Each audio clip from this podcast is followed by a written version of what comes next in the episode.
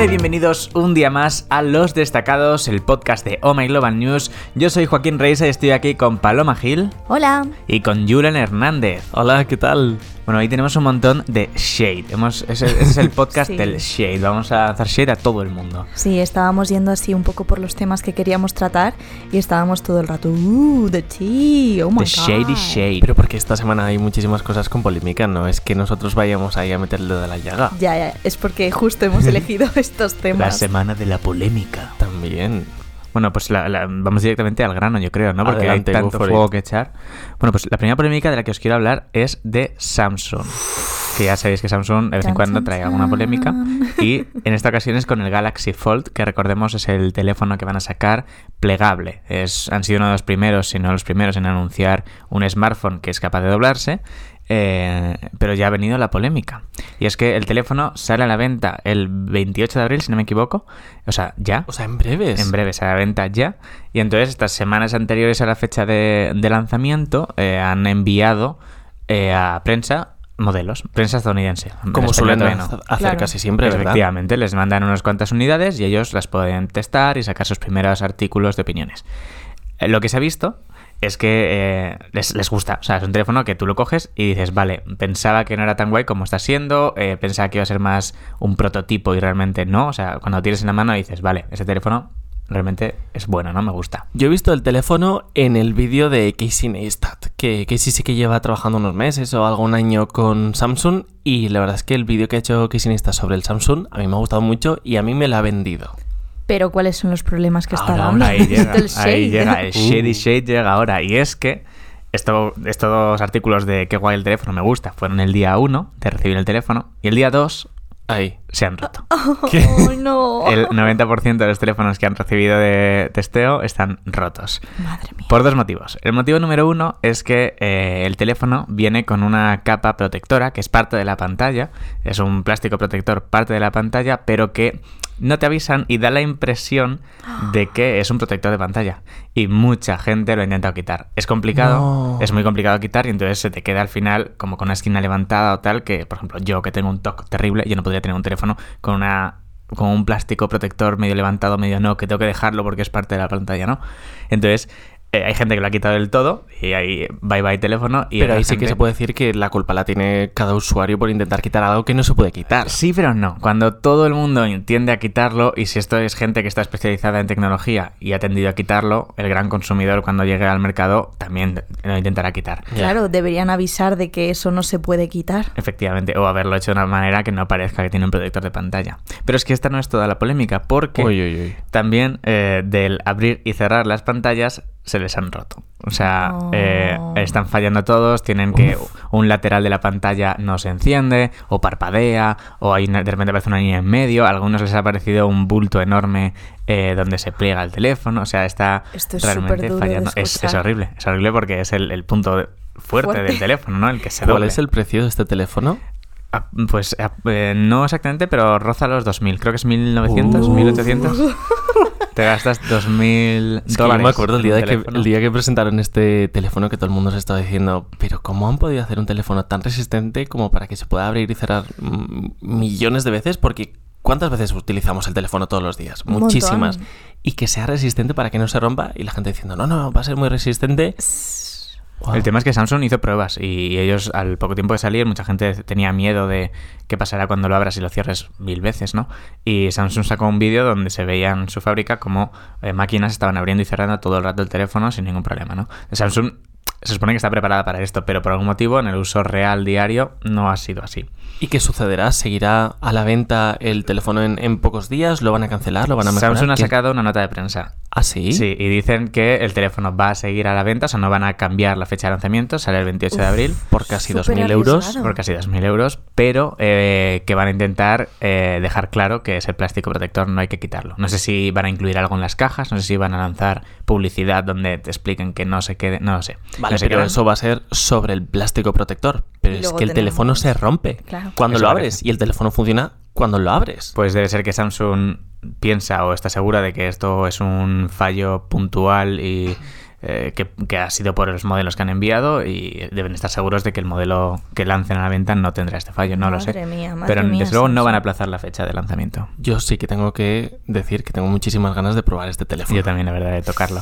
Y de que se rompa en tus manos. Notar cómo se rompe. No, pero bueno, no se rompe, quién sabe. Hay que tener en cuenta también que es una primera edición de, de este tipo de teléfonos. Son pioneros ellos en esto. Y... Sí, pero una edición que está a la venta por 2.000 euros. Sí, sí, sí, no, desde luego eso. ¿Cuántas cosas terminan en abril? Madre mía. La carrera de Samsung, Avengers, La carrera de Madonna. la carrera de Madonna. Oh. Damn. Aquí llega el siguiente shade. Lo siento muchísimo. ¡Wow! No, ha sido bueno. ¿Cómo explicar mi relación de amor-odio con, con Madonna? Una A de ver. mis canciones favoritas de todos los tiempos, todo el mundo sabe que es Hang Up de Madonna. Y también la canción que tiene Madonna de Girl Gone White, eh, donde sale en el videoclip con John Cortajarena, los chicos con tacones. Bueno, es que a mí me, me maravilla.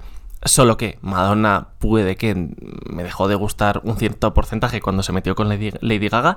Ahí, lía- ahí la leoparda. Pero es que ayer sacó una canción Madonna con Maluma que se llama Medellín, que está, vale, en el número 2 de, de trending en YouTube. Pero es que ya me diréis qué os parece la canción ahora cuando lo escuchemos. Sí, porque yo quiero escucharla. Vamos a ello.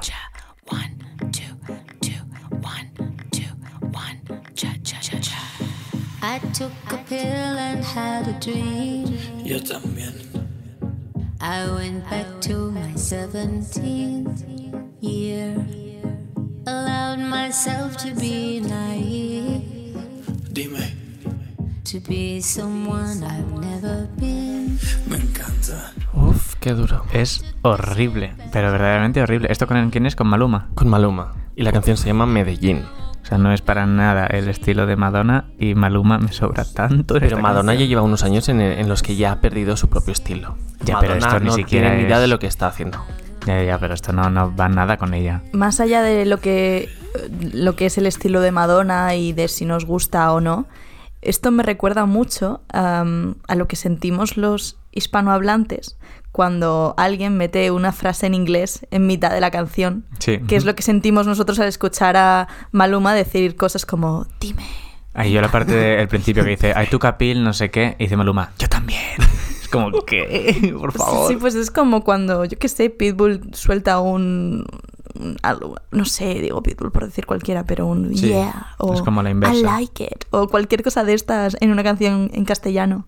Pues Madonna ha sacado este single como, bueno, como manera para dar la bienvenida a su nuevo disco que va a sacar pues dentro de poco. No sé si poco son días, semanas o, o meses, pero lo cierto es que Madonna tenía que haber dejado de la música hace muchísimos años para que ella fuese para siempre la reina del pop Eso es. y, y se quedase en el trono que antes pues se merecía por transgresora y por crear este, este nuevo estilo de música.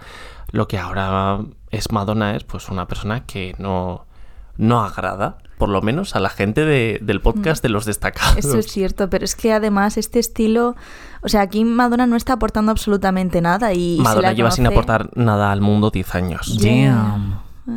Desde luego a su público habitual, o sea, la gente que es fan y seguidora de, de Madonna, eh, esto no, no le aporta nada, o sea, es algo distinto. Entonces Porque está, los está buscando seguidores de un- Madonna son los de los 80 y los 90 y Claro, luego... pero es como que está buscando un nuevo público, pero ni siquiera lo, lo hace bien. Pero es que el público nuevo no quiere a Madonna.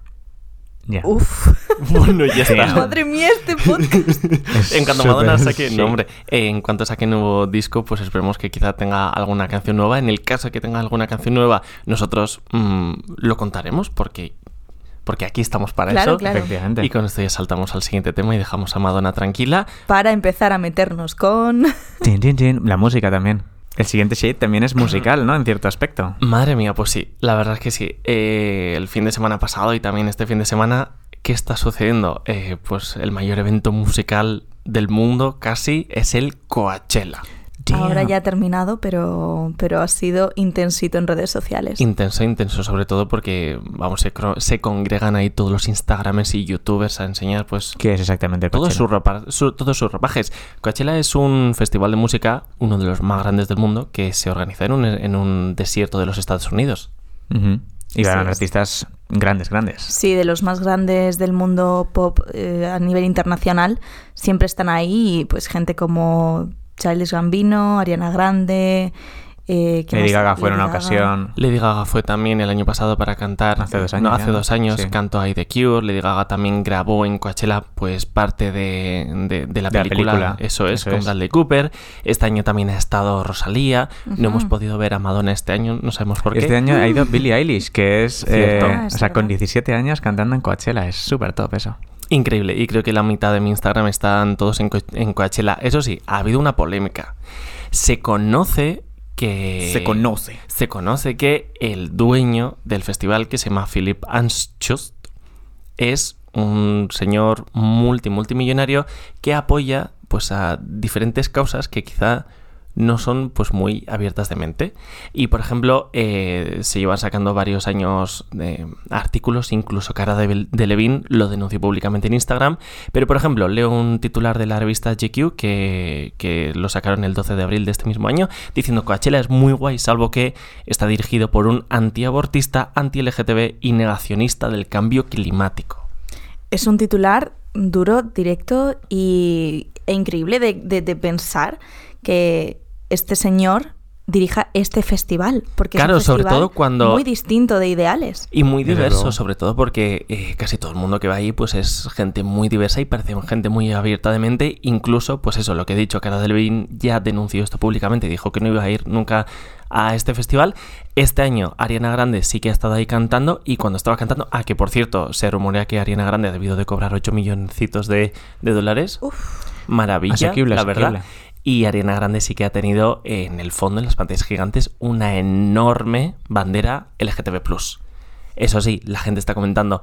Si querías meter el dedo de la llaga, si querías molestar al dueño, si estás de verdad en contra de todo lo que está apoyando el señor este, No quizá ido. no era mejor no haber ido o era mejor haber ido, cobrar 8 millones de dólares, aportarle al señor otros cuantos millones y poner la bandera. ¿Qué es lo que más molesta o qué es lo que debería hacerse? Sabemos que ha sido para molestar a este señor, porque últimamente Ariana Grande está mucho con que no quiere definir su sexualidad y entonces la gente rumorea que es bisexual y esto también podría ser como un poco marketing de "Mm, soy un poco de todo, me gusta todo el Totalmente mundo". cierto. Yo todavía no he visto eh, ninguna reacción de Ariana Grande en internet. No se sabe si es exactamente en contra de este señor o si es pues lo que tú estás diciendo. Pero eh, sí que han salido pues numerosos grupos LGTB eh, eh, diciéndole a Ariana que quizá si en el caso de que estuviese luchando contra el dueño, contra Philip Anschutz, Hmm. no era la mejor manera. Claro, es que de todas maneras al final es complicado huir de este señor. Mucho. eh, sea cual sea tu ideología, porque está en todos lados. Es un señor que es el dueño de mil cosas y ha aportado dinero Sí. a, a todo lo que conocemos. Claro, al final el, el que la gente vaya no a Coachella tampoco creo que influya mucho en su billetera, ¿no? O sea, Claro. no, porque no va a ser algo en plan que de repente todo el mundo deje de ir a Coachella, sino que igual sí, todo el mm, mundo que dejan de ir, de ir. mil personas dejarían de ir a Coachella, pero entrarían otras mil nuevas, o sea que tampoco ese señor lo va a notar por no ir. Igual sí que es buena idea aprovechar la exposición del Coachella para lanzar un mensaje que ataque al dueño. Pero que sé. tendría que atacarlo igual más directamente. Más Tendrían directamente, que sí, sí, desde luego. unirse grupos de música que canten ese año en el, en el Coachella para que sea relevante a nivel, pues que la gente se entere. Porque si Cara de Levin dice un, pone un tweet, la gente no se entera. Claro, sí. Y Ariana Bueno. Grande poniendo la bandera también es poco. Claro, eso es lo que se preguntan en este artículo de la revista GQ, que se preguntan si habría que hacer boicot sí o no, pero en lo que dicen es que, por ejemplo, la, mm, una cantante japo-estadounidense que se llama Mitski, eh, sí que ella hab- había lamentado haber participado en Coachella. Anda, mira. Y en el artículo que estamos comentando de la revista GQ, que se preguntan si habría que hacer boicot sí, sí o sí no, ellos sí que comentamos que, por ejemplo, la japo, de, japo estadounidense Mitski eh, sí que había lamentado haber aceptado participar en Coachella. Entonces ahora sí que pues la cuestión sería mm, cuestionarse si sería mejor directamente no ir y quejarse o ir y una vez estando ahí poner al señor entre la espada y la pared y decirle nos gusta este festival, pero que sepas que somos diversos y que sepas que tienes que dejar de, de aportar dinero a estos grupos eh, anti-LGTB.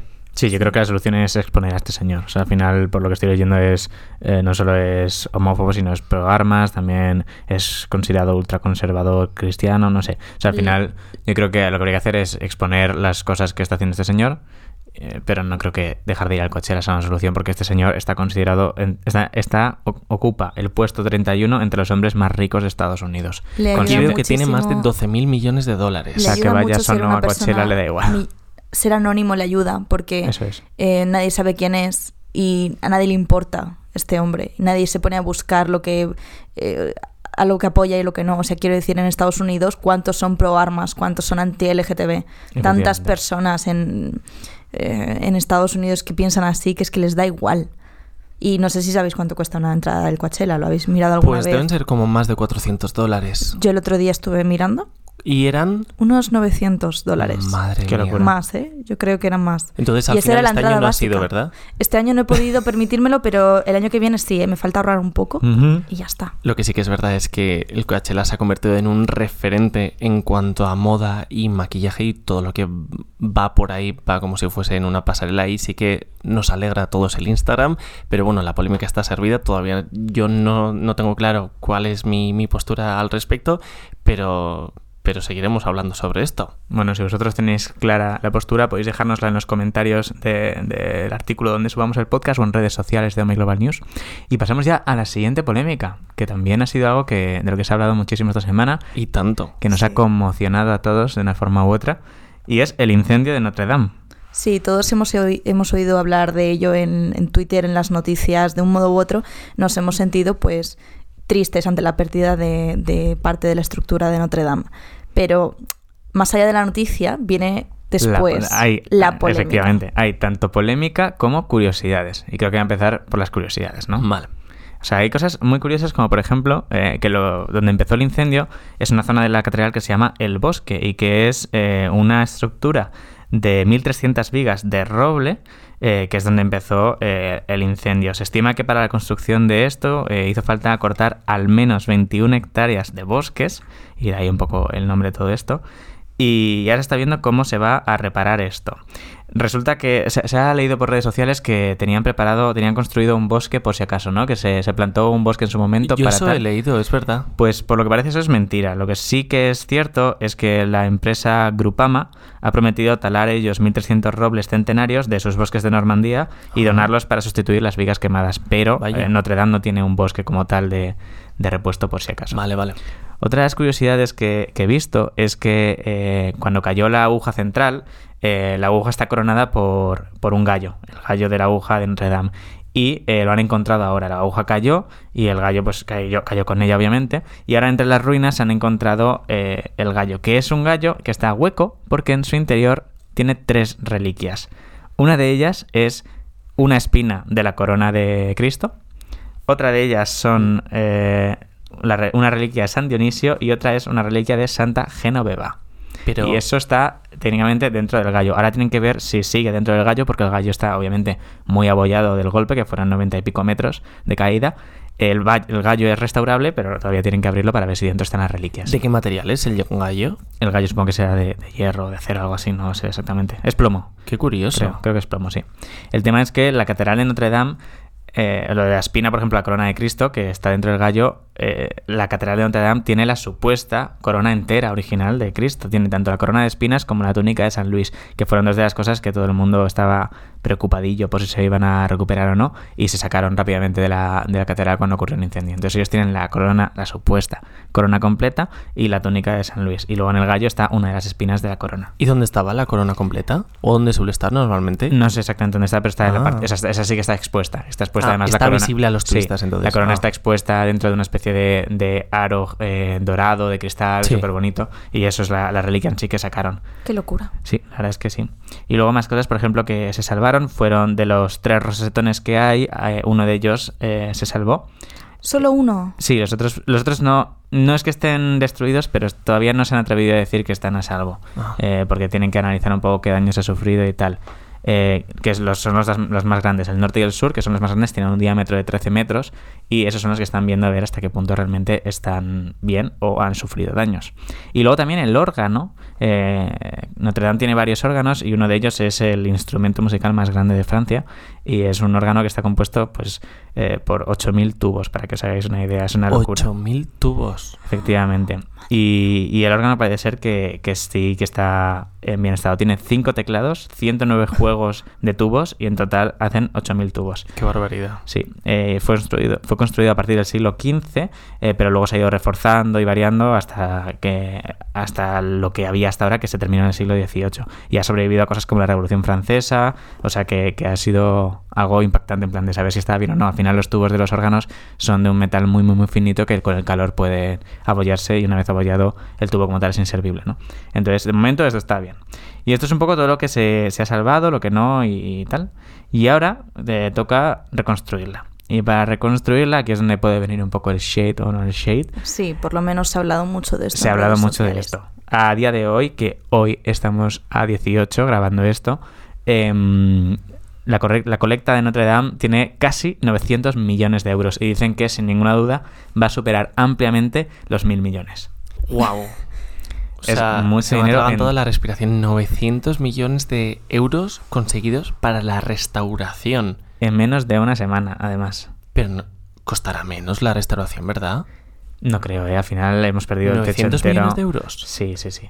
O sea, solamente Bueno, por lo que- menos esto aceleraría mucho el proceso de entonces. Con respecto a la construcción, de nuevo, eh, lo que se está viendo es qué se va a hacer. Porque al final eh, puedes hacerla exactamente igual de como era, puedes hacerla con materiales modernos y un nuevo estilo, puedes hacerlo dejando una parte destruida para demostrar que hubo un incendio. Hay mucha, no polémica como tal, pero sí que hay muchas conversaciones sobre qué cosas hacer. Porque, por ejemplo, eh, la aguja central fue algo que se añadió más o menos durante la Revolución Francesa, con lo cual la catedral original como tal no tenía la aguja central. La reconstruimos ahora con esa aguja, pero fiel a la de la Revolución Francesa o hacemos otra. O sea, es un poco la polémica cómo construir esto. Hay gente que mantiene que habría que hacerlo una réplica de cómo estaba. Hay gente que dice que es tontería usar técnicas antiguas teniendo técnicas modernas y que hagamos una aguja de vidrio y cristal.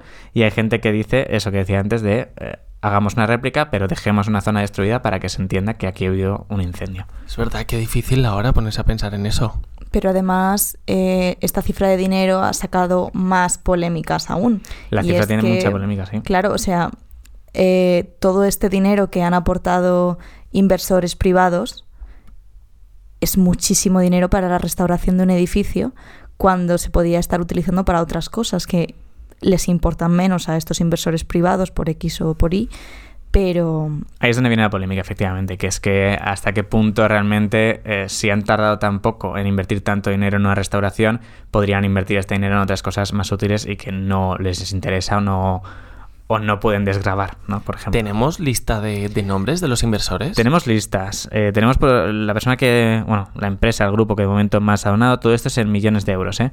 Es LVMH, que ha donado 200 millones de euros, Kering ha donado 100, L'Oreal otros 100 millones, eh, Total, que es una petrolera, ha donado 100 millones, BNP 20 millones, JCDK Ox 20 millones, Societe General 10 millones, Finalac 10 millones, Bougays 10 millones, Credit Agrícola 5 millones, Capgemini 1 millón y mm, todavía no se sabe, pero Apple también ha dicho que va a donar para la construcción. Apple. Apple, no ha dicho cuánto. Y luego hay otra empresa que aquí yo creo que es muy un interesante. rosetón digital. Súper moderno.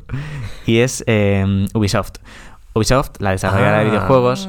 En 2014 puede ser, no lo sé, sacó Assassin's Creed Unity, que es de la saga famosa de Ubisoft, de Ubisoft, Assassin's Creed, era un juego que estaba ambientado en la Revolución Francesa, en París, y por tanto uno de los edificios más emblemáticos que había en ese momento, porque por ejemplo por esa época todavía no estaba la Torre Eiffel, eh, pues era Notre Dame.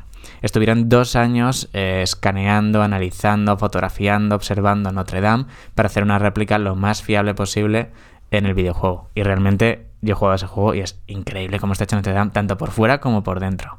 Eso significa que en el caso de que lo quisieran restaurar tal y como estaba hace una semana, lo podrían hacer porque lo, tienen los planos exactos. Efectivamente, de hecho Ubisoft eh, va a colaborar con, en la reconstrucción de, de Notre Dame, aportando todos los que ellos tienen de, de construcción 3D de la, de la catedral. Yo Una de las escuché. curiosidades es que eh, en el modelo de Ubisoft está la aguja central, pero en la época en la que está ambientado el juego todavía no debería estar construida la aguja central. Yo lo que he oído es que ahora mismo está Ubisoft regalando el juego este por la por, eh, pues por el incendio que ha habido y yo no sé esto cómo me siento porque es un poco Yo creo que es bien, porque al final no es simplemente. No es lo único que han hecho. Ubisoft va Hmm. a, a ayudar en la reconstrucción, va a donar 500 mil dólares para la reconstrucción. vale eso me parece Y como detalle extra, eh, están durante esta semana regalando el juego para PC. Como un, como un símbolo de. como un gesto, yo creo, más de, de respeto a, a- ha pasado esto, pues tomad, ¿no? O sea, yo lo veo bien. Si solo hubiesen hecho eso, bueno, pues igual era más aprovecharse de la, de la situación, ¿no? Pero como no es lo único que han hecho, yo lo veo súper bien, la verdad. Vale porque es que además solo van a regalarlo durante una semana Eso es, solo una semana. Así que si tenéis PC y queréis jugar a este juego, corred. ¿Tú qué opinas, no, no, es que estaba pensando eso, que yo soy de, de pensar bastante lento y todavía no sé lo que pienso sobre, sobre Ubi- Ubisoft y sobre todas mm, estas... pero podrías aventurar privadas. algún algún atisbo de tus pensamientos Bueno, es que el primer contacto que he tenido con lo de Ub- Ubisoft y Assassin's Creed ha sido en Twitter cuando de repente me han salido en recomendados. eh, una semana, no, decía, durante una semana regalamos Assassin's Creed Unity en PC en honor a la majestuosa Notre Dame de París. He leído eso y he pensado, madre mía, es como las empresas que en el Día de, de la Mujer pues se ponen a hacer ofertas y regalar cosas que no sé hasta qué punto pues me, me chirrían y con esto también me ha sucedido lo mismo. Lo que no sabía yo era la parte de, de todo el escaneado que van a aportar con el escaneado y que van a dar eh, los 500.000 los dólares. 500 mil dólares. Entonces ya con eso ya no sé si el hecho de que puedan aportar el escáner 3D y 500 mil dólares ya les da vía libre para regalar el juego. Al No final lo es sé, solo una no semana, ¿no? O sea, yo creo que es simplemente un detalle que han tenido con la gente, en plan de, ahora que está la catedral quemada, podéis revivirla aquí.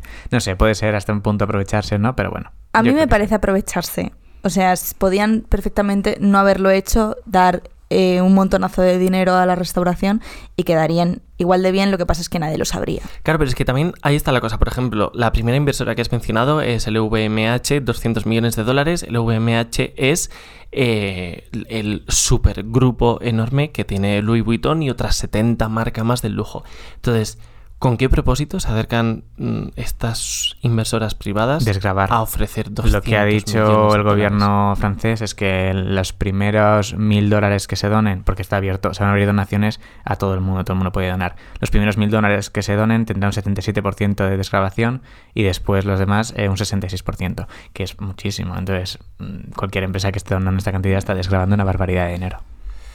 También, sí, yo sigo sin saber lo que pienso. Es, es la iglesia, es una empresa privada. Yo entiendo eh, el carácter simbólico Aquí que no- tiene para la historia de la humanidad. Notre pero- Dame lo lleva el Estado, no la Iglesia, Sí. en Francia. Ah, me faltaba ese dato entonces. Sí, sí, lo lleva el Estado. Aquí la polémica viene que la gente está diciendo, bueno, pues eh, luego la gente se queja, las empresas se quejan de que no pueden subir el sueldo a sus empleados porque les salen muy caros. O, no sé, ¿sabes? No puedes subir Ya. el sueldo, pero estás donando 200 millones de dólares a algo que no tiene nada que ver contigo. No lo sé, la polémica viene de ahí. Madre mía, Sí, cuántas sí, polémicas sí. tenemos Shady hoy, shade. cuántas cosas que tenemos que pensar hoy a la noche cuando nos vayamos a, No a vamos a juntarnos con la almohada. No ¿Qué vamos es a el bien y qué es el mal? bueno, pues con esto yo creo que terminamos nuestro programa de los destacados. Muchas gracias, Paloma. Muchas gracias, Julen. Muchísimas gracias. Gracias. Si tenéis alguna polémica más o queréis dar vuestra opinión sobre alguna de las que hemos hablado, no dudéis en escribirnos en redes sociales o en la web de omyglobalnews.com. Yo soy Omay y nos vemos en el siguiente capítulo de Los Destacados. Adiós. Hago Hasta luego.